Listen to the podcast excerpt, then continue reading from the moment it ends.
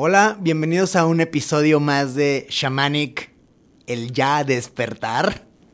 Y estamos nuevamente grabando con Francisco Urteaga y con Benjamín Villegas. Digamos que esta es la segunda parte del episodio anterior. ¿Cómo lo podríamos describir, carnal? Pues vamos a titularlo como experiencias en Shamanic, porque después de este vamos a tener también a, algunos otros invitados que cuenten su experiencia, eh, meramente informativa y como eh, como un soporte, ¿no? De lo, que, de lo que estamos haciendo y para que personas que piensan visitarnos o que tienen la intención de ir, eh, escuchen testimonios verídicos, reales y fehacientes de otras personas y entonces poderse sentir identificados, ¿no? Y decir, sí, pues una cosa es lo que dice Benjamín, ¿no? Que todo es muy bonito y todo, pues ¿quién vende pan frío?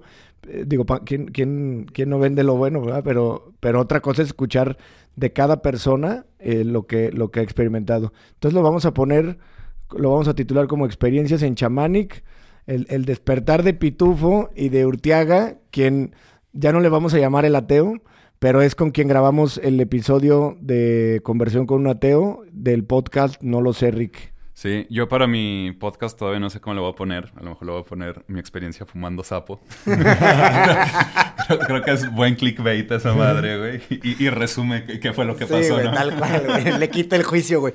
A mí me gustaría como irnos un poquito hacia atrás de, de cómo surge esto, güey. Se me hizo increíble desde el momento en que llegó la idea de... Porque a los dos les produzco este podcast. Entonces para mí, ya lo habíamos platicado, para mí son muy similares en los opuestos, como lo platicamos la otra vez en la dualidad. Pues un lado está la parte chamánica, espiritual, y por otro lado está eh, Francisco con la razón, la filosofía y el cuestionamiento, pero que finalmente, si le quitas toda la paja, son los mismos. Entonces, pues se le, se le ofrece esta experiencia. Eh, al mismo tiempo, pues me ensarto yo solo, cabrón, y nos vamos juntos, güey. Y, pues la verdad, ahorita seguimos platicando la, el cómo fue, pero desde ahorita te digo que es la, la experiencia trascendental más cabrona que he vivido en mi vida, güey. Sí, claro. Digo, yo desde mi perspectiva, desde donde lo veí, pues fue algo, fue algo increíble, ¿no? Ver, ver las reacciones de ambos. Creo que todas las personas que han ido como lo hablábamos en el episodio del cuerpo del dolor, traen diferente situación kármica además, ¿no? Cada persona ha vivido experiencias y maneja un, un nivel de cuerpo del dolor, pero realmente con ustedes fue, fue extraordinario, güey, fue muy emotivo y fue, fue algo cargado de, de energía y, muy emocionante. Pero pues ahora sí que yo vengo, ahora sí, de, a escuchar, ¿no? Que ustedes nos cuenten su, su historia. No sé quién va a contar primero. Pues, pues, yo creo que, eh, digo, no, no, me quiero ir por partes, pero para mí la, la, experiencia empezó cuando hablamos por teléfono. No nos habíamos conocido, creo que nunca nos habíamos visto en persona. Si nos habíamos visto, la verdad es que no, no, no, no lo recuerdo. Pero a mí me dijo Gerardo, me dijo, vamos a hacer este pedo y la chingada. Y yo, sí, vamos a hacerlo, la verga. Y para mí siempre en mi mente, o sea, lo que estaba yo accediendo a hacer era comer hongos, güey. O sea, nunca me pasó por la cabeza, güey, de que vamos a fumar sapo, güey. Y entonces en el momento que me dicen, güey, ¿vas a fumar? Yo sapo, sí, verga, ya dije que sí, güey. Y aparte fue en el programa, ¿no? Sí, o sea, ahí fue donde te cayó la voladora, güey. y entonces, pues, Creo, muchas veces como en este tipo de experiencias dicen que te llega cuando te toca, ¿no, güey? O sea, de que no lo tienes que buscar, güey, te busca a ti solo, güey. Y se puso de tal manera que sentí que no me podía echar ya para atrás, güey. Fue como, lo tienes que hacer ya de a huevo, güey. Sí, güey, a mí, pues yo fue igual, o sea, llevábamos episodios y episodios grabando. Ya, como lo he platicado, ya había tenido de alguna manera acercamiento a las medicinas pero si lo pudiera poner en una escala del 1 al 100, todas las medicinas juntas que había hecho en mi vida es el punto 5 y esto se fue, se voló el 100, güey. O sea, es, es, es, otra, es otra cosa, güey. Sí, fue algo completamente eh, catártico, fue como el propósito que nosotros tenemos es generar un movimiento en la conciencia eh, tenemos, eh, la medicina trae una vibración por, por, la intención que nosotros manejamos y además, pues bueno, nuestras dosis son, son efectivas, ¿no?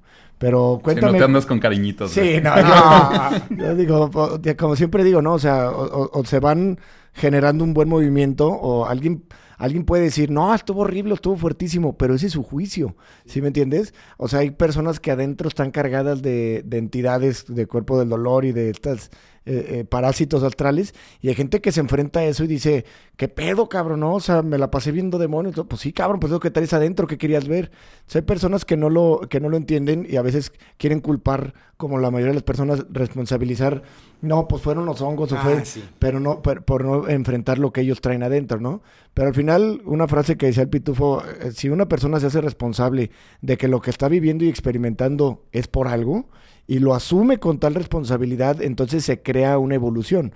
Si hay alguien que se queje y dice, no, hombre, esto está, me asusté o algo, pues es nada más porque no estaba listo, para responsabilizarse. Pero cuéntanos, mi hermano, ¿cómo fue de, de tu llegada al rancho todo? Pues mira, antes de llegar al rancho, o sea, yo creo que para mí todo el pedo empezó 10 días antes, ¿no? O sea, que fue cuando grabamos el podcast. Y vivir con los pinches nervios, o sea, porque pues sí, yo soy un güey que a todo le gusta investigar, a todo le busca la razón, y me puse a buscar eh, estudios, le compartí algunos al- a, Gerardo, y me decía, cabrón, no me hubieras mandado eso, güey, más me asusté más. Porque, pues sí, efectivamente, eh, dentro de lo que yo estudié, pues sí es como el alucinógeno más potente que existe, ¿no? O sea, no hay 5-MeO nada más. 5-DO, DMT y bufalina, vi que son dos Las sustancias distintas lo que, lo que contiene este, pues esta sustancia del sapo. Eh, y entonces, yo necesitaba antes de la experiencia, sí lo necesitaba estudiar, sí necesitaba ver qué, qué era lo que la gente decía al respecto, cuál era como la explicación científica de muchas de estas cosas. Hay bien poquita información, o sea, incluso histórica, o sea, casi no hay nada. Y casi todo lo que hay es, digamos, de- desde, desde tu punto de vista, ¿no? Experimental, ¿no? Experimental, que de tu Ma- experiencia. Le pones y sale más de un Mike Tyson diciéndote, Sí, ¿no? Que, ¡Oh, que- damn! It was the hardest knockout, man. Sí, que, que- que es un gran promotor del sapo de Sonora, este Mike Tyson, porque dice que el sapo él le cambió la vida. Y en alguna, en algún evento de box que regresó a boxear, dijo que era porque el sapo le había dicho. Entonces los, la, ¿sabes? La- el- los medios de comunicación decían, este cabrón ya, ya está la loco. perdió. Ya. Sí, güey. Sí, y este. Y, y hay bien poquita información. Y, y luego sí me asusté de que de la poquita información que, que encontré, eh, encontré datos de que sí ha muerto gente, ¿no? O sea, en la, en la experiencia. eh, hay un debate, pues, de que si directamente relacionado como con eh, reacciones del cuerpo a la sustancia o más bien que traían como otras sustancias en el cuerpo. Así o sea, es. la realidad es que no se sabe, pues. O Así sea, es, así el, es. el hecho es que hay, hay como dos o tres casos documentados de gente que se ha muerto, pero aparentemente traían otras sustancias en el Sí, cuerpo. lo, lo más probable, pero como tú dices, no, pues todo es eh, eh, así medio ambiguo, pero lo más probable es que esas reacciones fueron derivadas de la falta de preparación, que es un tema súper importante, ¿no? El ir, el ir limpio, el ir preparado, porque pues ahorita justamente estaba hablando con una amiga y me dice, oye, quiero una sesión con ustedes, no sé qué, pero, pero yo nunca quiero volver a hacer el, el sapo. Y me dice, la experiencia que tuve fue horrible, eh, fue en casa de un amigo, llevaron a un facilitador y de repente dijo el facilitador, órale, pues aquí se lo, aquí, sin una, ella ya había hecho ayahuasca y sin una preparación previa, es un acto completamente irresponsable y que definitivamente puede repercutir en algo letal, como lo hemos platicado en el, en el podcast. Sí, yo, yo creo que lo más importante que cualquier persona que quiera hacer este pedo es entender que no es un tema lúdico. O sea, no, No, es un tema de que estás con tus cuates y se te antojó y se te hizo fácil. No, güey, o sea, gran error, güey. O sea, nosotros, bueno, yo me empecé a preparar una semana antes. O sea, son varias restricciones la- las que llevé a cabo. No, no carnes rojas, no violencia, eh, en la televisión, pues lo Sí, que sí, sea, sexo y, y lo que ello implica pornografía, etc, etc, etc. O sea, tratar de llevar como una dieta muy saludable y este y ayuno el, el- el mismo día, ¿no? Y aparte creo que yo sí me preparé psicológicamente. Yo voy a terapia psicológica semana con sema- semana. Lo traté con mi psicóloga, este me preparé. ¿Qué te decía la comillas, psicóloga, ¿no? pues mi mi psicóloga me dijo, no, pues si necesitas cualquier cosa, pues me marcas, ¿no? O sea, voy a estar al pendiente de, de cómo estés ese fin de semana, o sea, porque le dije qué día y más o menos a qué hora lo, lo ¿A iba qué hora estar iba a morir? Sí, ¿no? Entonces, sí, sí llevé a cabo, digamos, mi preparación de documentarme, como la parte intelectual de, de documentarme, mi parte física de, de tratar de cuidar mi cuerpo para la, para la, la sesión, y la parte psicológica de ir como en el mindset preparado de... de- Así es. que es lo más ¿no? importante, ¿no? El set, lo hemos dicho en el podcast. El set y el setting. El setting es el lugar y el set es cómo vas preparado. Y esas dos partes son fundamentales para cualquier experiencia con enteógenos. Precisamente hablábamos en el episodio pasado de un chavo que, que, se suicidó precisamente por estar usando eh, hongos en un, en, un, en un contexto completamente fuera de, de, la, espiritualidad, ¿no? Él lo estaba haciendo de manera lúdica, recreativa, en, en, en una fiesta y de repente terminó, pues, me supongo que en un balcón o en una terraza de un, de un edificio y, y, pues tuvo ahí entre un suicidio y accidente, ¿no? Que, que algo debió de haber pasado, algún evento que lo hiciera cometer ese, ese, eh, que lo hiciera hacer eso, de quererse quitar la vida pero pues es imposible saber qué estaba pasando porque pues, son psicodélicos, ¿no? O sea, si no llega a, las partes catárticas de, de, medicina ancestral y de enteógeno, pues no sabes qué estaba pasando él eh, completamente fuera de sí para, para tomar una decisión de estas. Entonces, nuevamente, pues e, e, es irresponsable completamente usar este tipo de sustancias en, en bodas, en fiestas, manejando o, en, o en, o en, en cirugía. o, en, o en un edificio, ¿no? En un balcón. También hace poquito, ahorita me hablaba otra chava que también ella estaba, sintió la necesidad en algún momento de acercarse mucho a un balcón, eh, cuando estaba también bajo los efectos del hongo por la conexión esta con la naturaleza y todo, como que se acercó demasiado al balcón. Y, y, le digo, bueno, es que ¿qué hacen usando hongos en un balcón, cabrón? O sea, por favor, ¿no? Sí, puede haber un accidente. Pues claro, güey, es, es, es, probable. Y además, a todo quien use, a quien cometa usos irresponsables de estos enteógenos, como la medicina en sí es conciencia también y tiene, vamos a decir, es un ser consciente y vivo, puede ser que de, de repente te den lecciones muy fuertes, ¿no? O sea, eh, nuestro amigo acá de Simio Sapiens eh, consumía también de repente hongos en bodas y de repente un día vio que a la gente se le estaba, creo que cayendo la cara o algo y salió corriendo de ahí y me dijo, no, cabrón, ahora no vuelvo a hacer eso en, un, en ese contexto. Pero bueno, síguenos contando. Entonces, yo, yo sí iba como con toda la actitud eh, de soltar, ¿no? O sea, por, por, lo mismo de mi personalidad, yo siento que soy una persona que luego se frena mucho, soy como muy analítico y ese mismo análisis y raciocinio me hace que me detenga a veces demasiado, entonces pienso más de lo que hago, ¿no? Y entonces en este momento lo que sí me quedó bien claro es suelta los frenos, o sea, y lo, lo, platiqué con Gerardo, ¿no? Esa fue mi frase, suelta los frenos. De hecho, ese día en la mañana fui a la bicicleta y brinqué una rampa como de 8 metros, o sea, precisamente pensando en eso, ¿no? O sea, como tratando de prepararme psicológicamente a soltar los frenos, ¿no? Dejar que el cuerpo se vaya, ¿no? y, y llegamos con esa actitud. Digo, los nervios ahí estaban. Estábamos cagados, güey. Pero cagados de miedo los dos. Yo chiflaba, yo le iba diciendo, yo, cuando, estoy estresado, nervioso o algo está fuera de mi control, silbo. No, pero me, no, me, me, vas contando que tu papá chifla ah, cuando está nervioso, güey. Y le dije, pues adivina qué, cabrón. Tú también. Llevas chiflando, güey. sí estaba muy nervioso. Ya sabía, más o menos creía lo que iba pero estaba bien, yo, yo en lo particular ya estaba bien decidido. Eh, te había platicado, Benjamín, que en otras experiencias, pues sí estuvieron muy chidas y sí me sirvieron porque pues, me llevaron a este momento, pero siempre me, me quedaba yo mismo a deber, o sea, o era demasiadamente, o me salía muy rápido, o no, era, no arreglaba lo que tenía pendiente, o no veía lo que esperaba ver. Y ahora sí estaba completamente decidido. ¿Tú cómo ibas, cabrón? No, yo iba súper nervioso. O sea, iba manejando, fuimos al, rancho, que este, ahorita si quieres hablamos de, ese aspecto en particular, pero iba manejando y pues me iban sudando las manos, ¿no? O sea, iba tartamudeando, iba nerviosísimo. ¡Qué horror! Cabrón.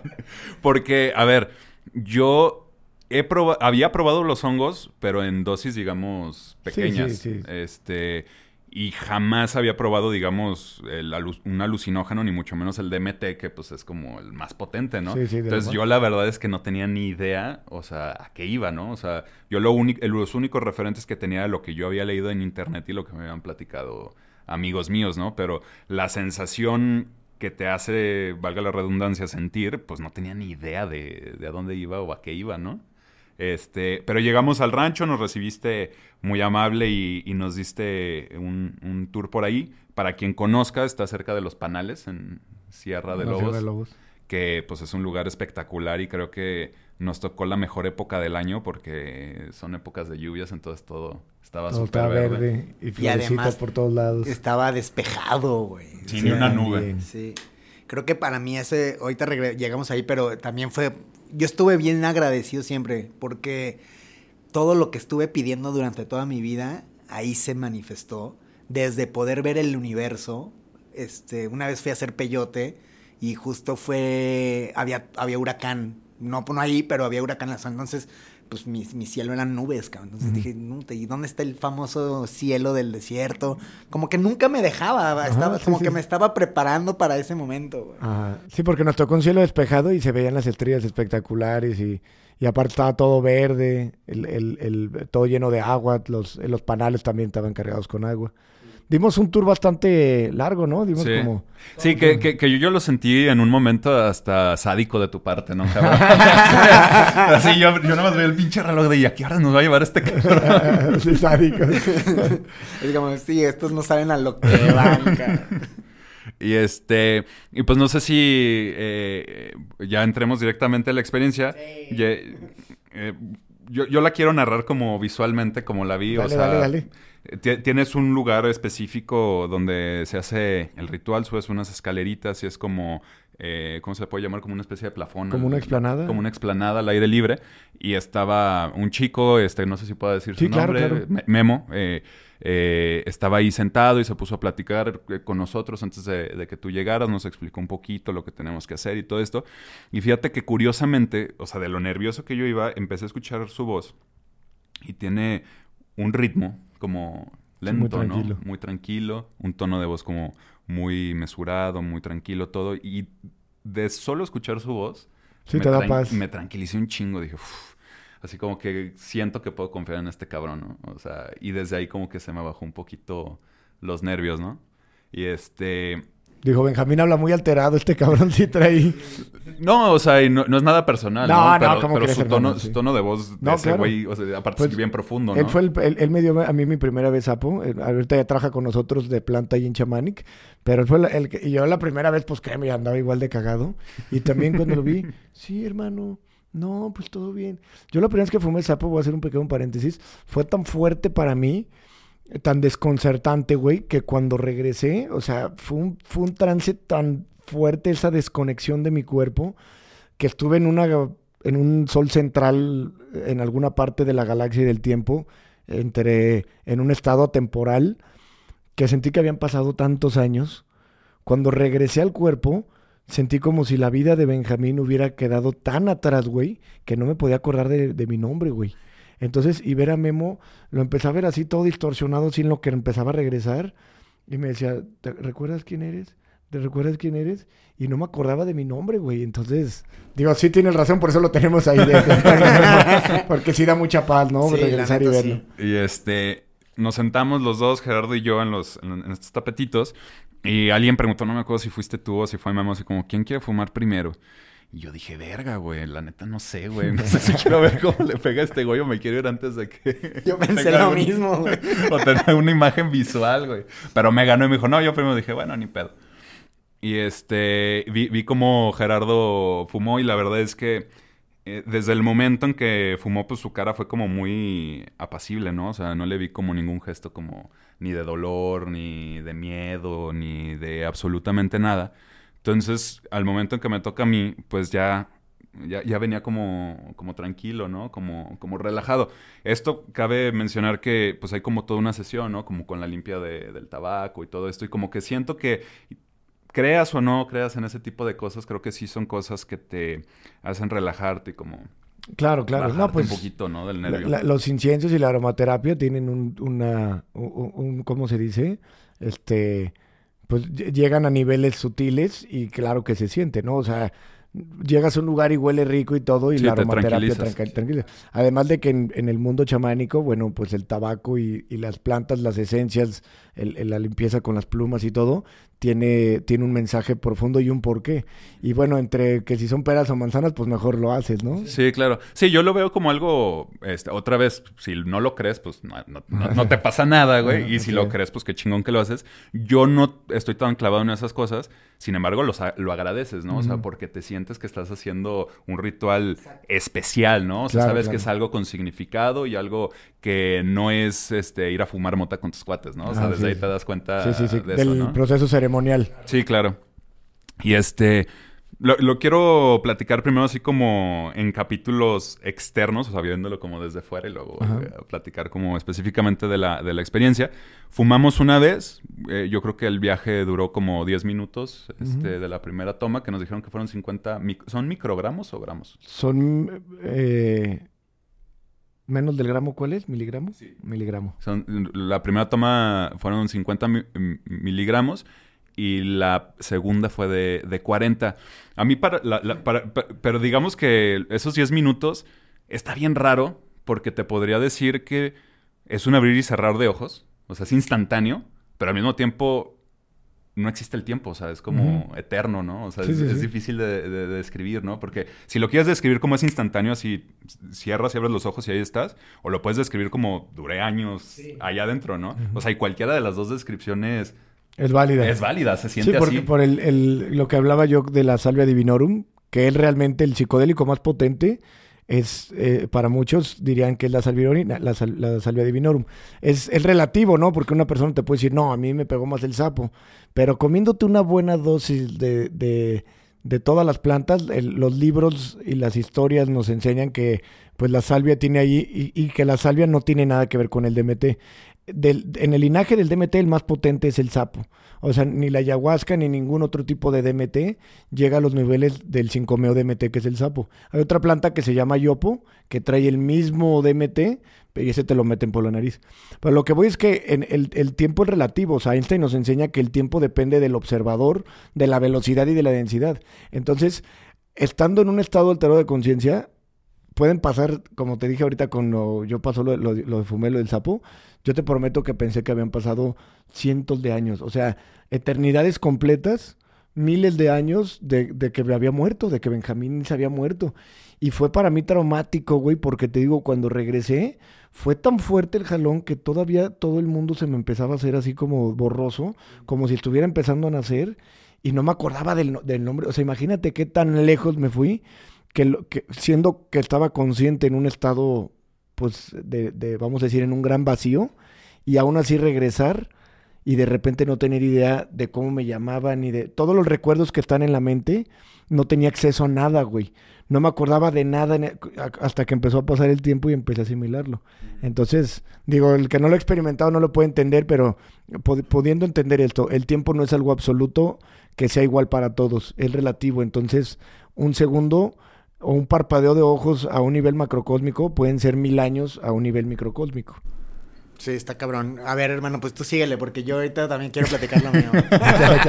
va, va, va. Este, ya digamos como la experiencia dentro del viaje, tengo que decir, o sea, sin reservas y sin lugar a dudas, que es la experiencia más intensa y más catártica que he vivido en mi vida. O sea, no se me viene a la cabeza una experiencia que sea ni la mitad, güey. O sea, es un...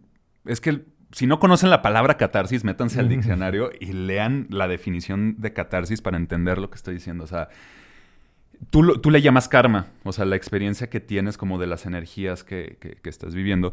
Yo le llamaría inconsciente. Y para la gente que haya ido a terapia, entenderá que una sesión, una buena sesión de psicoanálisis, son unas gotitas, unos chochitos de inconsciente. Esta madre es aventarte de un décimo piso y, bucear, güey, en el pinche inconsciente, güey. Y meterte hasta adentro, güey, y sofocarte y ahogarte con el puto inconsciente, güey. Lo único que ves y lo único que sientes es el pinche inconsciente y te satura, güey. O sea, no eres tú, güey, eres tú inconsciente, güey. O sea, y todos tus, o sea, lo que tú estás diciendo, todos los pinches demonios que traes dentro, todas las cosas buenas, todas las cosas malas, todos los pinches traumas, güey, todos los deseos, güey, todo el éxtasis, todo el enojo, toda la frustración, toda la represión, todos los encabronamientos, güey, los te los topas cara a cara, güey. Y si tú no estás listo, güey, para lidiar con tus putos demonios, güey, te vas a volver loco, güey. Claro, va a ser traumático, ¿no? Te vas a volver loco, güey. Yo afortunadamente siento que llegué, güey, con un chingo de herramientas para poderlos ver cara a cara. Y estuvo bien verga, güey. Porque vi el ego, güey. O sea, vi el ego y dijo, dije, eso es el, ese es el ego, güey. O sea, y está bien cagado, güey, porque pues yo lo he leído en la pinche teoría freudiana y lacaniana y todo lo que tú quieras, güey. Y lo entiendes, ¿no? Lo racionalizas. Sí, y lo dices, racionalizas. "Ah, el ego es esto, güey, la verga, güey. Pero no mames, ahí lo vi, güey. Dije, esto es el ego, güey. O sea, lo vi, lo sentí, dije, esto es el ¿Cómo ego, lo güey. veías? Yo lo vi, güey, como una máscara hecha de cera. O sea, pero me veía a mí mismo, güey. Como con mi cara y mi cara estaba hecha de, de una máscara de cera. Y veía cómo se me empezaba a derretir la cara, pero no de una forma horrible, ¿no? Porque yo sé que en esta narración sí. se puede entender como algo horrible, pero todo lo contrario. O sea, para mí fue como súper liberador ver cómo esta, eh, eh, esta cara, que este personaje, güey, o sea, porque en latín personaje, güey, es máscara, güey. Entonces, está súper relacionado a este pedo. Se derretía y me dejaba ver a mi yo verdadero, a quién era yo verdaderamente.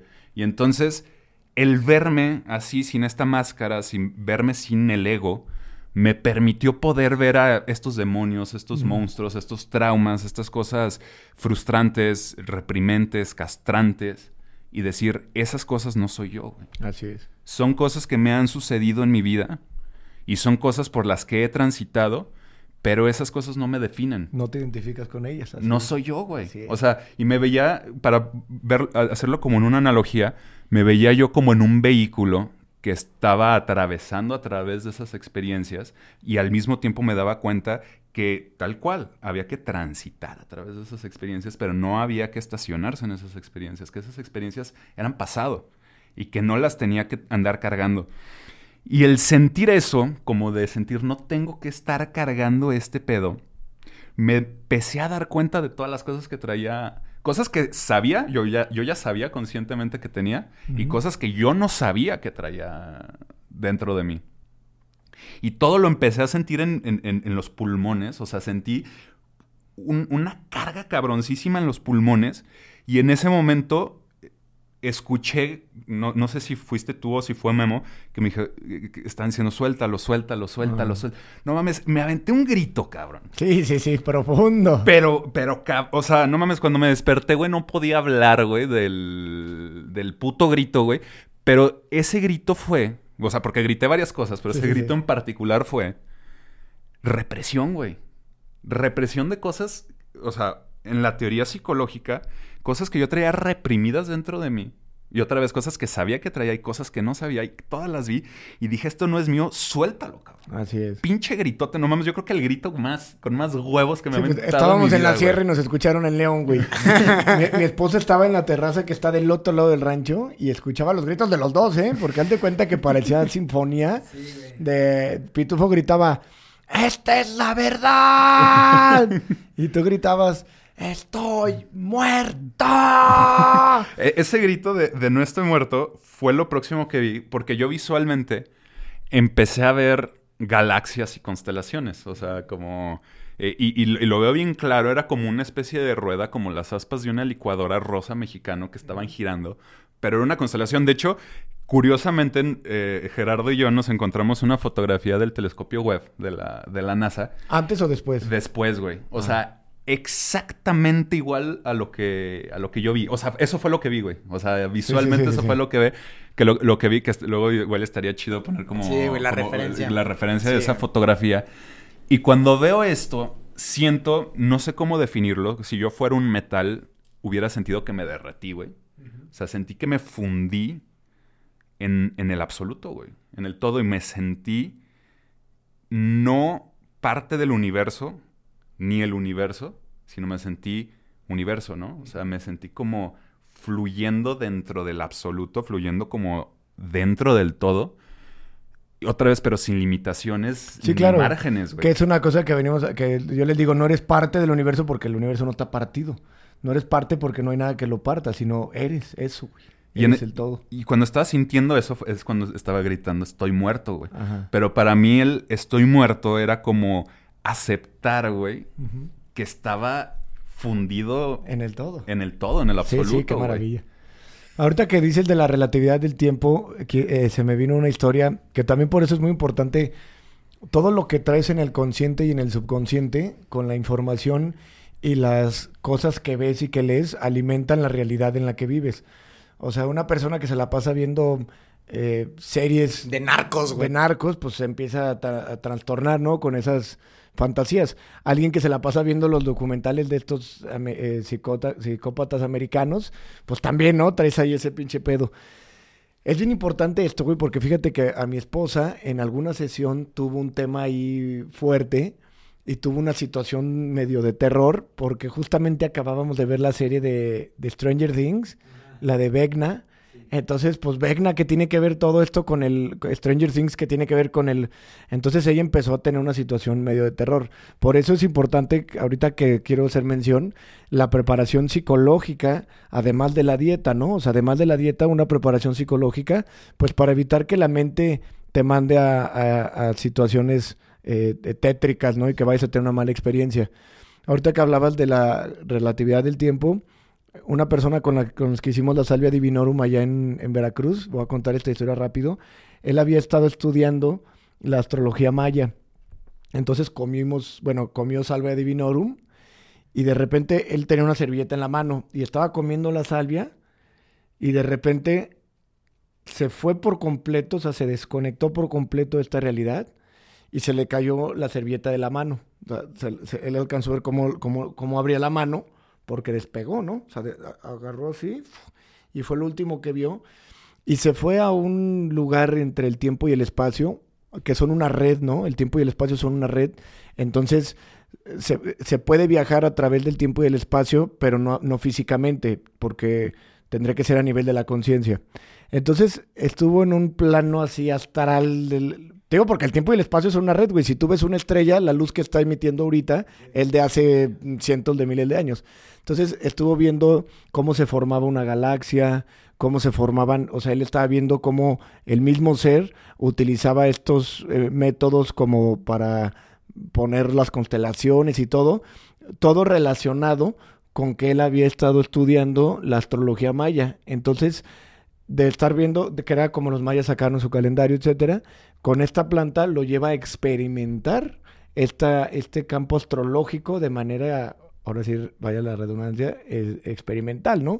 Y empieza a ver de manera vívida la creación. entonces, pues lógicamente él pensó que el cuerpo, la vida había quedado por completamente atrás. La salvia te pega un jalón tan duro que piensas que no hay manera ni forma de volver a regresar. O sea, piensas que ya el o sea, es una cosa que te saca por...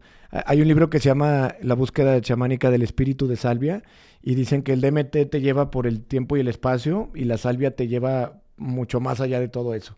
Entonces, esta persona estaba así, ¿no? Pues en este eh, viaje cósmico, sintió que habían pasado pues igual cientos o miles de años que ya pues... Y entonces empezó a recordar aquella vida que tuvo y, empezó a pedirle a Dios que quería regresar y que entonces empezó a crear una resistencia de la mente. También para esto el efecto de la sal empezaba a bajar y entonces regresó al escritorio después de haber pasado cientos de miles de años y la servilleta todavía no tocaba el piso. O sea, fue un abrir y cerrar de ojos, güey. Fue en lo que se le, en lo que caía de aquí la servilleta al piso, toda su experiencia de, eh, de, de milenios. Pero bueno, volvemos acá con mi querido Urtiaga. Solo quería hacer esa, esa historia Estamos hablando de experiencias esta vez. Sí, bueno, bueno, bueno. Y este... Y, y, fíjate que yo precisamente iba como con la intención, porque una de las cosas que leí fue como esta sensación de eh, unirte con el todo, de fundirte en el todo. Y yo iba como con la expectativa y como si llevaba un deseo era como precisamente sentir eso, güey. O sea, porque... Y se cumplió. Y se cumplió, güey. O sea, porque yo lo podría describir de 500 formas distintas y creo que me quedaría, corto de lo que pudieras leer o escuchar de, de, mi pluma o de mi voz, lo que se siente. O sea, porque se siente esa sensación de fundirte con el todo. Está cabrón, güey. O sea, es un éxtasis. Supremo, divino, trascendental. Sí, absoluto, güey. O sea, es algo cabrón, güey. Es algo tan inmesurable que cualquier palabra solo trataría de limitar lo que no se puede ni Sí, o sea, creo que es, es esa sensación, güey. Es como, eh, tú lo dijiste en alguna ocasión, como tratar de explicarle una obra de arte, un cuadro a un ciego, güey, o explicarle una canción a un sordo, güey. O sea, si no lo has experimentado, güey, ¿cómo se lo vas a explicar, güey? O sea, y, esa sensación está cabrón. Nunca había sentido una sensación igual. Es muy intensa, güey. Muy, muy intensa, güey. Pero también, de verdad, o sea, es la definición del éxtasis, güey. O sea, sentirte en esa, en esa situación. Inmediatamente después de eso, eh, hay, un cuento por ahí en internet que se llama el cuento del huevo, o Die ah, en inglés. La historia del huevo. La historia del huevo. De, el huevo, una historia corta se llama. De, de cómo. El, no lo quiero spoilear demasiado por si alguien lo quiere leer, pero lo que dice el cuento es que a final de cuentas todos somos la misma alma que está reencarnando múltiples veces y todas son como experiencias de la, de, la misma alma, ¿no? todas las vidas son experiencias de la misma alma. Me sentí ahí, güey. O sea, me sentí como si todas las personas en el mundo, güey, eh, fuéramos la misma persona y cada quien estuviera viviendo diferentes experiencias, ¿no? Así es. Y este... 100% uh, real. Y, cuando, y cuando estaba regresando, eh, creo que seguía gritando, estoy muerto. Y, creo que fuiste tú que me dijiste, sí, carnal, sí, carnal, estás ah, muerto, estás muerto. Y dije, güey, este es mi funeral, güey. o sea, yo sentí como que era mi, o sea, vi como mi funeral y además vi como que ya me estaban recibiendo como en un, digamos como en el cielo, no sé cómo llamarle, güey, como en el mundo de las almas, güey. Y era como, sí, güey, o sea, y yo como que empecé a pensar de que es que me morí, güey, y no me daba cuenta de que estaba muerto y como que toda mi experiencia en esta vida, güey, era como experiencias eh, para aceptar mi muerte, güey. Y eso es tal cual, güey. O sea, estamos vivos y muertos al mismo tiempo. De hecho, tu verdadero ser está vivo en otra experiencia proyectando esta, güey. Eso fue lo que, lo que sentiste. Que dijiste, ah, cabrón, no mames. Y entonces sentía como que estaba naciendo otra vez, güey, ¿sabes? O sea, pero naciendo, naciendo a la muerte, güey. No sé si me explico. o sea, son un poco irónico, pero estaba como naciendo, despertando a la muerte, güey. Eh, y, en ningún momento lo sentí como algo culero, güey. Al contrario, güey. Como algo bien liberador, güey. Como, o sea, otra vez, güey. Creo que racionalmente y mentalmente todos sabemos si nos vamos a morir, güey. Pero creo que es bien raro, al menos yo no lo había sentido, sentir la muerte. Así es. O sea, y sientes, sientes la muerte. De hecho, cuando, te, cuando tú te mueras, o cuando, tu cuerpo se muera, porque tu verdadero ser, tu, la conciencia que eres, no se puede morir. Pero cuando el cuerpo desencarne, el alma, que es una alma con la gran conciencia, que es una con la de todos los demás, es una que no está separada, pero se experimenta a través de diferentes perspectivas. El día que te mueras, tu cerebro va a liberar exactamente esa molécula que te fumaste con el sapo. Entonces, está maravilloso esto porque experimentas literalmente la muerte. O sea, dices, no puede ver algo más, güey. Y está Hay mucha gente que dice, me morí.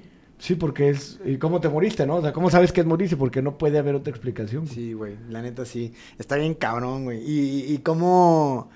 Pues cambiaste, ¿no? O sea, cambió tu forma de, entender la vida, de entenderte a ti, o cuál fue, digamos, el el resultado de todo esto, cabrón. Es que en el episodio que grabamos la vez anterior, dije una frase de Schelling de somos el universo experimentándose, ¿no? Ajá. Y otra vez, güey, o sea, las palabras suenan muy bonitas, güey, y lo racionalizas y lo entiendes y lo que sea, güey, pero cuando lo sientes, güey, de yo soy el universo experimentándose, se siente bien cabrón. Sí, que era lo que platicamos, ¿no? Que me decías, o sea, eres panteísta y te digo, sí, pero no es, no es una creencia, ¿no? Es por experiencia. O sea, lo que puedas creer y no creer es un proceso mental nada más. Y cuando lo experimentas dices, pues es que pues, es lo que es. ¿Sabes qué? O sea, en el sentido de que si sigo siendo ateo o no sigo siendo ateo, sigo siendo ateo en el mismo sentido que era ateo la vez pasada. O sea, yo no creo en un ente supremo con voluntad que esté tomando decisiones y que esté, digamos, dominando, jugando todo, ni que tenga ya todo predeterminado. O sea, más bien me queda mucho más claro, o sea, y estoy convencido del panteísmo, ahora sí, ¿no? O sea, de que todos somos todo en todo momento, ¿no? O sea, todos estamos conectados de, de, cierta forma. Y creo que el ritmo de vida, eh, la sociedad, el sistema de producción, el trabajo, la familia, la cultura, absolutamente todo, nos va llevando a lugares donde nos desconectamos de esta realidad, ¿no? O sea, de que somos naturaleza, güey. Así es, así somos naturaleza, güey. Y entonces el hecho de traer este reloj, de traer este coche, de querer ser de este estatus social, de traer estas cosas, de tener esta empresa, de que tu empresa facture tanto, pues todo eso es irle cortando pedacitos a la naturaleza, ¿no? O sea, Sí, claro. de que, a ver, güey, yo... Es lo- irte desconectando, ¿no? Es irte desconectando a la naturaleza, güey. Yo lo veo así, güey. Somos changuitos, güey. Somos changuitos, güey, que logramos eh, crear un idioma que gracias a ese idioma nos pudimos poner de acuerdo, empezamos a hacer ropa, empezamos a sembrar, empezamos a encerrar a los animales, a comernos los animales. Y fuimos creando como toda esta narrativa de puros mitos y puras fantasías y puras historias de qué es lo que es ser humano, ¿no? Ajá. O sea, y cuál es la experiencia del ser humano. Y nos dicen que la experiencia del ser humano es comprar cosas, ir a restaurantes caros, ir a eh, tal lado, viajar a tal parte, bla, bla, bla, bla, bla. Y te dicen que todo lo que cuesta dinero es el motivo de estar vivo, ¿no? Cuando la neta, lo chingón es lo que traes aquí adentro Así es. y cómo te sientes en la naturaleza con lo que traes aquí adentro. ¿no? Así ¿Cómo, es, así es. cómo estás interpretando la naturaleza? Que quiero, quiero llegar a la interpretación de la naturaleza cuando lleguemos a lo de los hongos, pero eh, Ah, bueno. mejor va Pitufo con Pa- su experiencia. Para mí, eh, digamos que poniéndola en contexto, en el momento en que empezamos a subir a- a- al centro de ceremonias, vamos a llamarle así, y veo los dos sleepings donde, te- donde nos, acos- nos iban a acostar, vi las, o sea, yo lo vi y dije, verga, ahí están las tumbas, güey. en la madre, güey. Entonces ya empieza todo, eh, me- me- Benjamín me empieza a explicar cómo es el proceso de fumar, todo. Y estaba, lo que sí me acuerdo era como, sé muy consciente de, esta, de esto que estás viviendo porque va a cambiar algo, güey. Va a cambiar, acuérdate muy bien de esto y déjate ir. Ahora sí, cabrón, no hay más, güey. Este es el momento que venías trabajando, que te venías cuestionando, porque para mí eso fue la experiencia, fue una experiencia de suma gratitud, güey. De decir gracias de verdad, cabrón, por las respuestas a todas las dudas que tenía. Y para mí, si hoy lo trato de explicar así como Urteaga, tan visual, no fue así. Para mí fue un abrir y cerrar de ojos en las dos ocasiones. Como lo decías en tu escrito, para mí, yo no me acuerdo cuál fue la primera ni cuál fue la segunda. Pero lo que sí recuerdo es abrir los ojos después de, de- de irme y, y sentir cómo salía como de un cascarón. Y en ese momento vi la cara de Benjamín, así, la- o sea, la tengo tatuada, hermano, con unos ojos así profundos, viéndome a los ojos, como confirmando lo que yo había visto. Y, como efecto dominó, que, creo que eso es la catarsis, como que se cayó todo. Y, y sentí como se me tronó la cabeza, así como, como, como, si, me, como si me exprimieran un trapo adentro. así. Y me hizo sentido todo, güey. Me entendí todo lo que venía haciendo en mi vida, todos los actos, todo lo que he sufrido, todo lo que he vivido, todo lo que he disfrutado. Exactamente cada cosa estaba hecha para ese momento. A huevo, güey. Eso, perro. Entonces, a la hora que, que salgo y veo que entendiste lo que yo entendí, y como que esa confirmación y como tu cara de, "Ay, cabrón, era hasta aquí te había traído, güey, Ajá, para sí, que sí, sí. experimentaras justo esto. Sí, sí, sí, sí, sí. Y todo lo que veníamos en- hablando en los Ah, podcasts y todo. Y, y, pues lo primero que entiendo es que era la verdad, güey. Y empecé a gritar como loco. ¡Esta es la verdad! Pero como, puta, güey, pues encontré el jackpot de la vida, cabrón. Sí, sí, Eureka. sí, claro. Eureka, cabrón. Sí, sí, es un estado de realización profunda, güey. Completo, güey. Entonces, lo que entiendo en ese momento es, bueno, lo que siento es pura gratitud de que, uno, me trató muy bien la medicina, de que logré resolver todas las dudas que tenía, quité todos los miedos que venía cargando, que eran miedos muy mundanos, pero pues muy típicos de, de ser padre de familia, que o que te- se te enferme un hijo, que se muera, o que se muera mi vieja, o que me muera yo antes, o que se muera no sé qué. Casi siempre que se muera alguien, ¿no, güey? Realmente, güey. Y el, y el entender que estaba, que hay un lugar que es de mucha calma, de mucho amor. Yo lo veo como un gran wifi al que pues, no es amor condicionado, no es un te amo porque eres o porque Gratuito. me das, es gratuito al que es accesible para todos.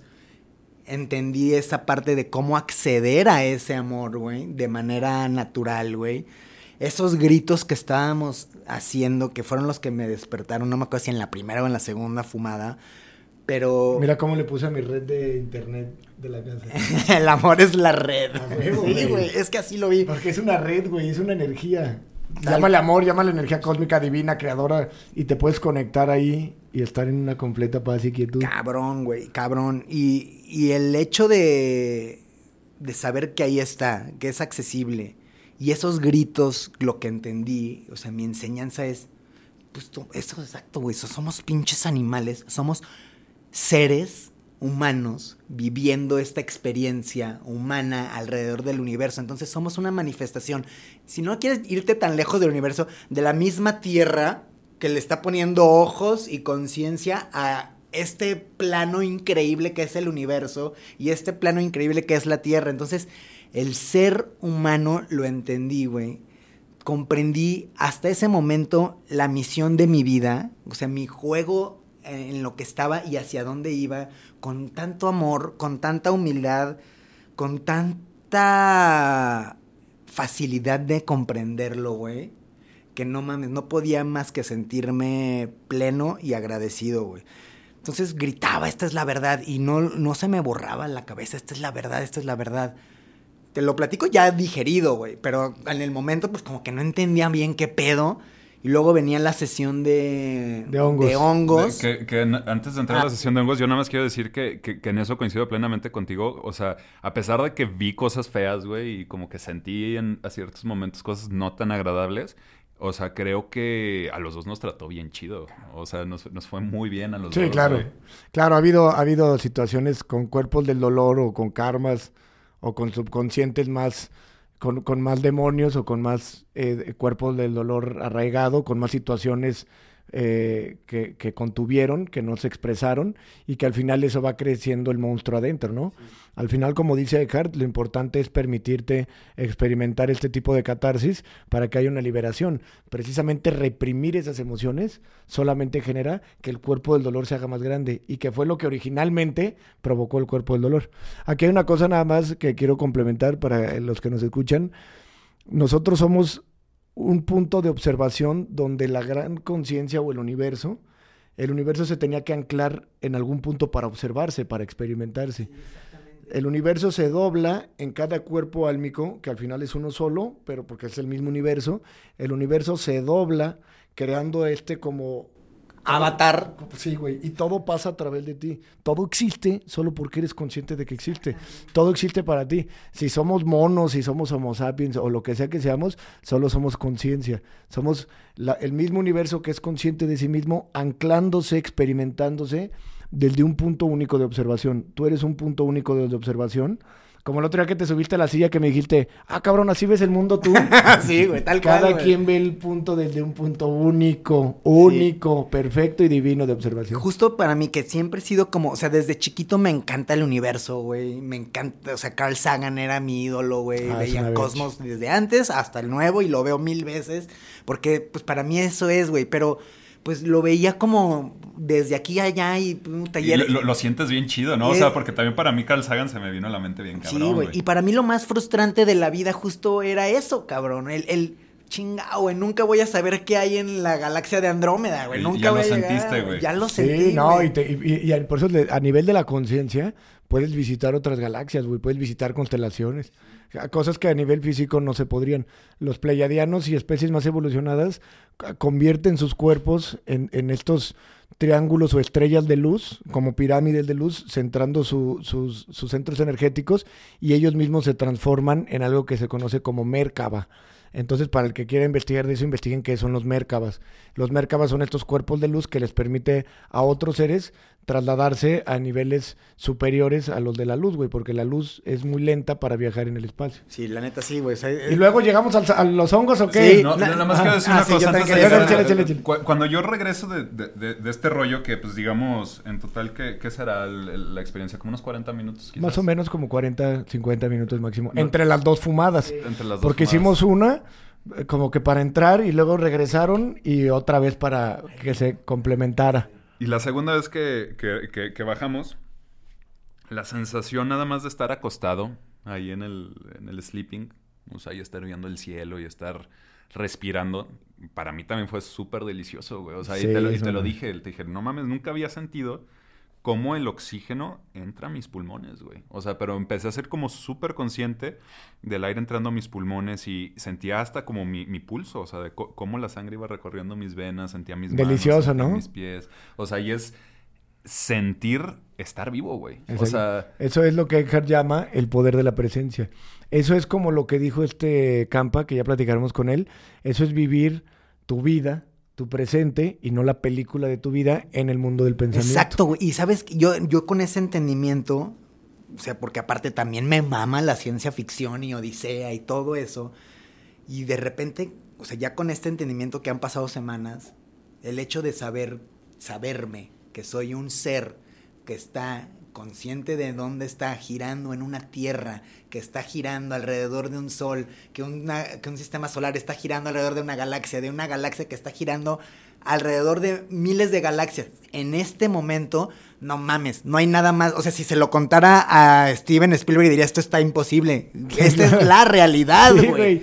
Sí, como por eso el otro día que me decías, sí, o sea, no hay nada de magia en esto, pero yo entiendo a qué te referías esto es la vida real. Y te dije, y la vida real en sí es magia pura, güey. Es lo más alucinante que hay, cabrón. Güey, no, hay un trip más grande que esta vida, cabrón. Analiza eso, por favor. Un par de simios se pueden comer unos hongos y viajar por galaxias, güey. Esto es una locura, cabrón. Sí, a mí también me cayó el 20 de eso. O sea, como que no, nunca me había puesto. A dije, qué cabrón está este pedo, güey. Sí, está cabrón, güey. Güey, la vida es el trip más cabrón que hay. La vida, o sea, sin enteógenos. Ahora, más bien, sin enteógenos. El, pedo es precisamente eso, que cómo nos vamos desconectando de la realidad, ¿no? O sea, en el día a día. Como dice Jim Carrey, güey, la gente lo da por hecho. O sea, aceptan que son seres conscientes que tienen que trabajar y esclavizarse y aceptan que tienen que pagar impuestos y que tienen que hacer todo lo que tienen que hacer con el propósito de reproducirse y morir sin cuestionarse a dónde voy, que hay más a más, que eh, cuando, cuando o sea, sin un verdadero y un profundo y es que está súper triste, ¿no? O sea, la imagen del cabrón vestido de traje tecleando en la pinche computadora atrás del Excel 12 horas al día, güey, para llegar a su casa a dormirse y volverlos al día siguiente, ¿no? Sí, sí, está cabrón.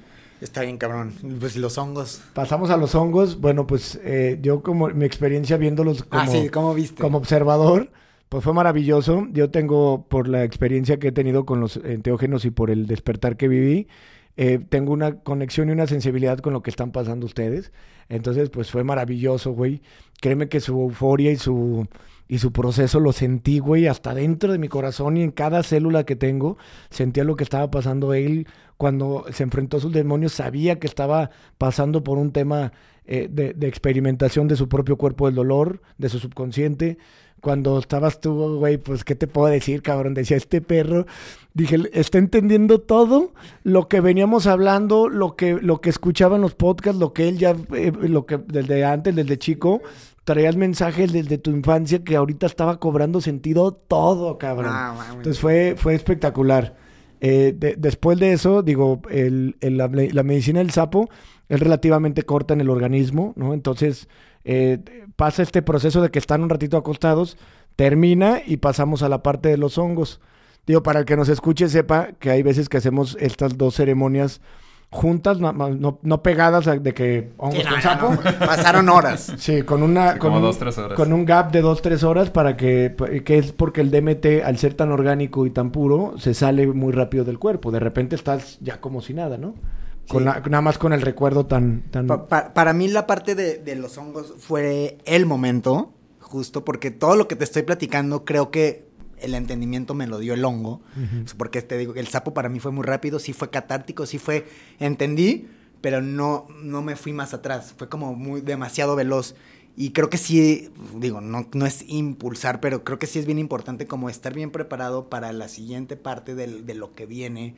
Que yo como lo viví fue un regalo, otro, otro regalo más de la vida, güey. Y, bueno, voy, a platicar. ¿Dirías que el sapo fue tan rápido y tan fuerte y tan profundo que no te dejó integrar la situación hasta que llega el hongo, que al ser más útil pero más prolongado, te permite eh, integrar todo. Y seguía intencionado, porque... O sea, es como cuando despiertas con un sueño que te dio la respuesta, pero se te empieza a perder y quieres como agarrarte de ahí. ¡Ay, cuál era! Pues yo tenía esa intención, güey, de por favor, güey. O sea, quiero, quiero entender más de lo, lo que acaba de pasarme, güey. Entonces fue súper amable, entré rapidísimo, a diferencia del ayahuasca y del peyote que a veces entraba y a veces no. Aquí me dejó entrar en segundos profundo, o sea, para mí fueron muy potentes, güey. Creo que sí estaban bastante, bastante fuertes. Y entré primero en un viaje de vórtice, como de escaleras de piano, muchos colores blancos y negros. Logré ver como figuras que a mí me sonaba a Siria en ese momento. Yo creo que viví en una época así como de marcos con rosas y blancos, muy hermoso. Y empecé a entender como mi rol familiar, mi rol como constelador, como, como universo de lo que formo parte, y de una manera bien amorosa.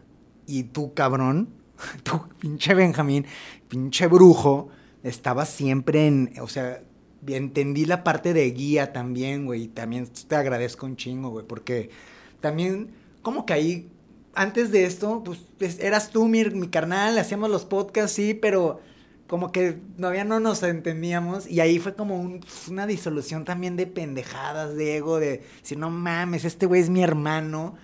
Y, en, en, el, en este viaje siempre estabas ahí como confirmándome las cosas, güey.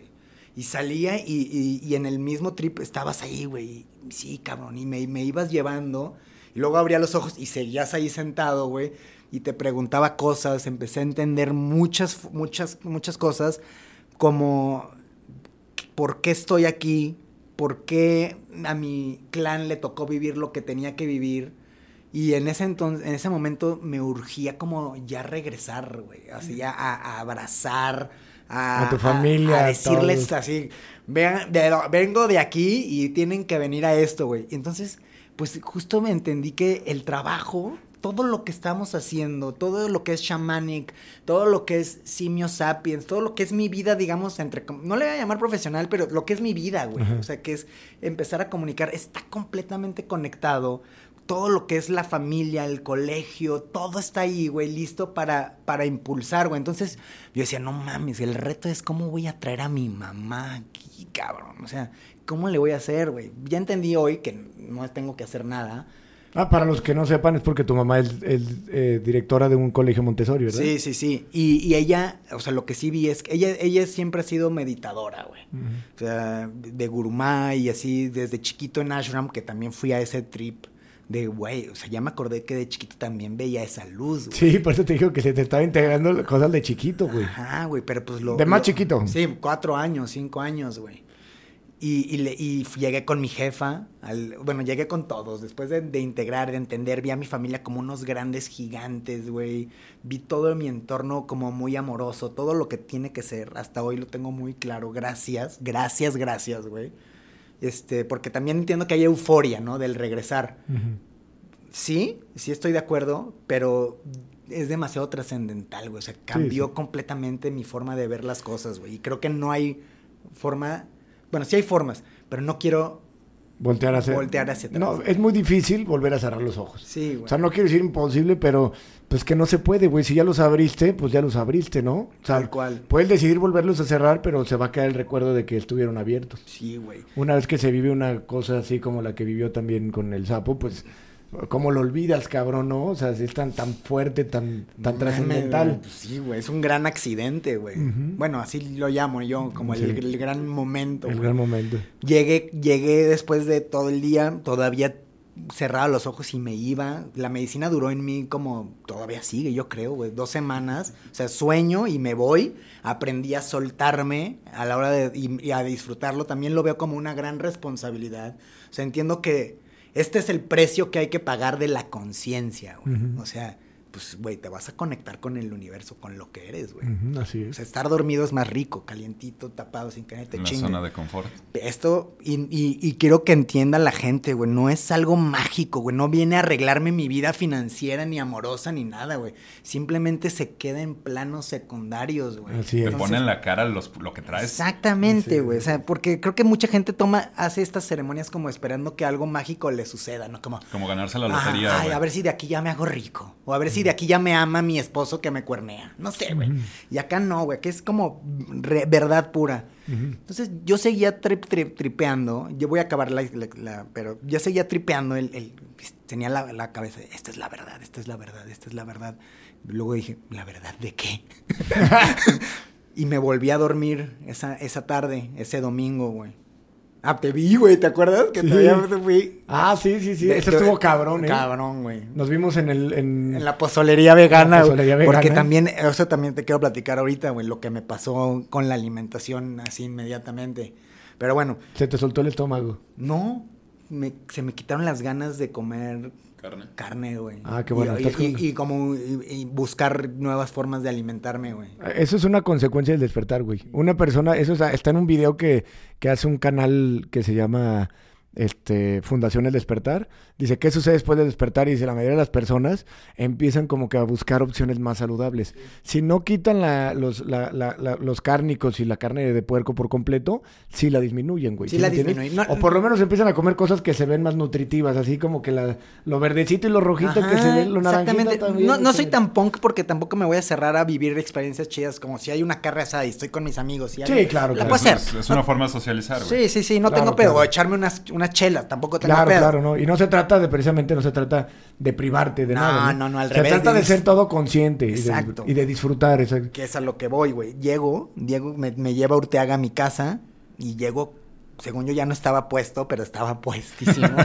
y llego con mis dos, están mis dos hijos, mi esposa, y llego, güey, me les cinco y les, yo creo que canalicé y les suelto un mensaje, güey, de hijos, así, bueno, voy a tratar de acordarme, pero prácticamente les dije, hijos, ustedes son ustedes, ustedes son libres, desde este momento les digo que son humanos, sean humanos, yo estoy aquí, mi función es acompañarlos, pero pues, lo suelto, güey, o sea, ustedes vayan, mi amor, tú también eres libre, qué chingón que decidas vivir la vida conmigo y acompañarme, pero no soy tuyo, no eres mía, seamos nada más, güey, y, me urge que, que, hagas esto porque si ya eres una chingoncísima, ni no mames hasta dónde vas a llegar.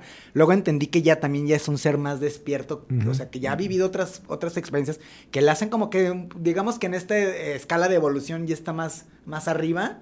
De, de su conciencia, pero dije, güey, si logras esto, imagínate lo que vas a llegar a ser, güey me vuelvo a dormir, me vuelvo a ir, te vuelvo a ver en un viaje, güey. Y entiendo el, esta es la verdad, esta es la verdad, ¿qué? Y de, en eso así, ¡pum!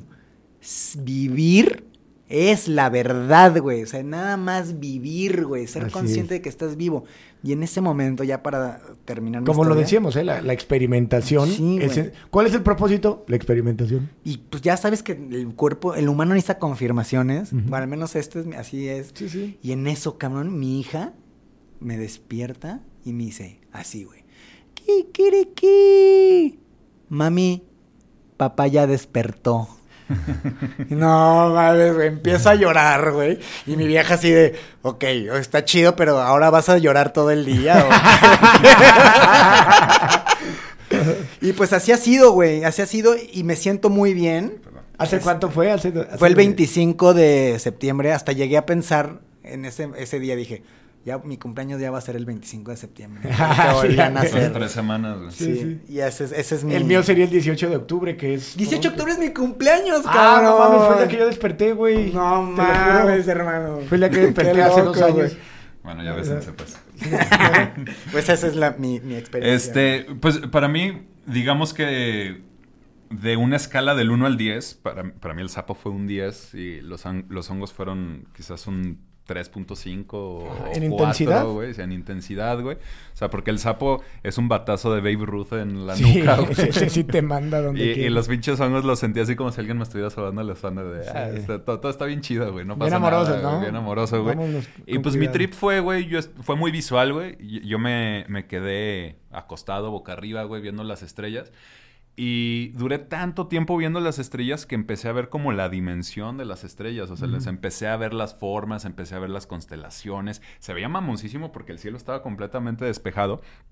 Y empecé a ver como ciertas figuras que después me di cuenta que son como las cosas que los mayas tejían en su, en su ropa o las cosas que hay en, las pirámides en Egipto, en México, en Perú. O sea, y dije, pues claro, estos cabrones sacaron las pinches imágenes de, observar el cielo, güey. Toda la geometría egipcia y la geometría eh, azteca y la geometría eh, jeroglífica y todos los símbolos que vemos, o sea, la cara que está en el símbolo azteca y todo eso son eh, eh, vamos a decir, peculiaridades que se ven en otras dimensiones cuando está el tercer ojo abierto. No se le inventaban. Sí, no, Tampoco se inventaron lo de Avatar, güey. La película de Avatar, hay un mundo entre estas dimensiones que paralelas que puedes ver. Puedes conocer mundos eh, así, ¿no? Como, de hecho, precisamente, por ejemplo, Krishna, el, la deidad hindú, pues es un avatar, güey, ¿no? Es azul y es... Y precisamente de ahí sacan toda la inspiración. Los... Perú, en las, en las sesiones de ayahuasca, está llena de productores y de escritores y de... Sí, no pienses que un día se les... No, pues es que iluminación, ¿no? Sí. y, este, y, puede parecer como hasta algo obvio, pero yo no me había dado cuenta y ya cuando los vi, pues me quedó súper claro, ¿no? Y al ver todo esto y empezarlo a conectar, pues lo que yo ya había visto en el sapo de que todos estamos conectados, que todos formamos parte de lo mismo, como que se expresó todavía más claro, ¿no? O sea, como que ya terminó ahí de, de, embonar. ese pedo. Pero para mí fue, o sea, nada que ver una cosa con, la otra. Sí, sí, sí. Este, y, y digamos que en estas tres semanas que llevo, los cambios que he sentido, pues he tenido conversaciones complicadas eh, que a lo mejor de no haber vivido la experiencia no las hubiera tenido, digamos, con gente cercana a mí, que desde el cariño y desde el amor y desde el aprecio les he tenido que decir cosas que a lo mejor no querían escuchar. Y este, pero se las he tenido que decir como también para decirles, oye, entiende que esto está pasando, ¿no? O sea, y lo necesitas escuchar y qué mejor que lo escuches de alguien que te quiere, ¿no? Y que te lo está diciendo porque te quiere, ¿no? Ajá, con amor. Y también otra cosa que me empezó a pasar mucho en los negocios es que yo a veces como que me enojo o me agüito cuando la gente me habla de cierta forma o pasan ciertas cosas y me empecé a dar cuenta de que, o sea, pero ya bien claro de que no es personal, güey. No te lo tomes personal, güey. Y la otra es, ese cabrón está encabronado con su vieja, güey, por eso te está gritando a ti por teléfono, güey. O sea, el pedo no es contigo, güey. Así es. Es su pedo, no tuyo, güey. Así es. ¿Sí me explico? Y, otra vez son cosas que como que tú sabes en tu cabeza, pero como que no sabes separarte, ¿no? O sea, y ahorita en, este momento sí me siento como con la tranquilidad de decir, ese es el ego de ese cabrón hablando, güey, porque está encabronado con su vieja y como no se puede desquitar con ella, se desquita conmigo, güey. Sí, es, así ¿Sí me explico? Entonces, me, me, está gritando cinco minutos por teléfono, güey. Le digo, ahora le chido que estés bien, güey, te resuelvo tu problema, nos vemos, bye, güey. Cuelgo el teléfono, güey, sigo con mi día como si nada, güey. Así es. Sí me explico cuando en otras ocasiones a lo mejor te enganchabas. Así de, ay, hijo de su puta madre, pinche naco, la chingada. Ah, sí, sí, sí, te enganchas, te enganchas. Sí, no, y ahorita ando bien tranquilo, güey. O sea, y he tenido semanas complicadas en el trabajo de mucho estrés y he logrado en tampoco te voy a decir que, totalmente, pero sí me siento más relajado de lo que hubiera estado normalmente en esas situaciones. Qué bueno, qué maravilla y pues qué, qué gran proceso eh, este evolutivo, ¿no? desde tu perspectiva en cuanto a cómo eh, puedes manejar esas situaciones, porque como lo veníamos comentando también, todo lo que la gente expresa es un reflejo de lo que ellos traen, ¿no? O sea, una persona que está frustrada, encabronada y que llega y agrede, es porque algo están pasando ellos. Entonces, la, la mejor manera de observar todo es en un acto amoroso, compasivo, Sí, donde dices, pues los perdono porque no saben lo que hacen, o sea, es como Cristo, ¿no? Ni siquiera los tengo que perdonar, o sea, pues él está así, o sea, él es el que trae eso. ¿Cuánto tiempo llevamos, güey? ¿Ya nos pasamos? Ah, pues ya hay que dejarlo aquí. Excelente episodio de experiencias. Para terminar, me gustaría, si me, si me permites, este, voy a traducir una frase de, de Einstein, este, que me gustó mucho y está como muy conectada con, con la experiencia. Y dice, ser un ser humano es parte de un todo a lo que le llamamos universo. se experimenta a sí mismo a través de sus sentimientos como algo que aparentemente lo separa del resto. Esto es una ilusión óptica, una delusión de la conciencia. Esta delusión es un tipo de prisión, nos restringe de los deseos personales, de los afectos y del amor de las personas que están cerca de nosotros. Nuestra tarea es de liberarnos de nosotros mismos de esta prisión, al ampliar nuestro círculo de compasión, abrazar a todas las criaturas vivientes que forman toda la naturaleza. Por supuesto que esto es imposible de lograr, pero el simple hecho de intentarlo es en sí mismo un acto de liberación. Eso, creo que nunca había escuchado a Einstein hablar del ego tan, tan abiertamente y tan, y tan profundamente. Y amoroso. Sí, claro. Súper. A huevo. Oye, nada más como spoiler alert, creo que voy a- vamos, estaría chido en otro momento, digo, vamos a vernos, gra- eh, que puedas leer el tu Ah, sí, es que hizo, un, escrito. hizo un, un escrito narrando toda su Sí. experiencia y es una pieza de literatura, ¿eh? Está Sí, buenísima. Y lo podemos dejar como un como Sí, un sí, claro. bonus track este en otro momento, pero estaría chido. Bueno, si Lo quieres leerlo. Lo podríamos hacer de dos formas. O podríamos hacer como un mini episodio donde narre ese episodio. O a lo mejor podríamos subir el link de- del- del texto para quien lo quiera leer. Sí, pues pueden puede ser las dos si quieres. Sí. Y- Pero, pero aparte, ¿no? Para que pues, lo puedas, puedas acceder a él directo. Sí. Órale. O lo puedes mandar en una nota de voz de WhatsApp y lo, y lo reenviamos. Pinche nota de voz de 20 minutos, Sí, güey. Dura más, ¿no? ¿Cuánto? Es que son ocho cuartillas. Yo calculo que son entre 15 y 20 minutos. Órale. Sí. Bueno, pues muchas gracias a todos por Gracias. escuchar. Muchas gracias. Hasta luego. Bye. Ay, ¿cuánto duró? ¿Uno seis? Una ¿Un ocho? diez.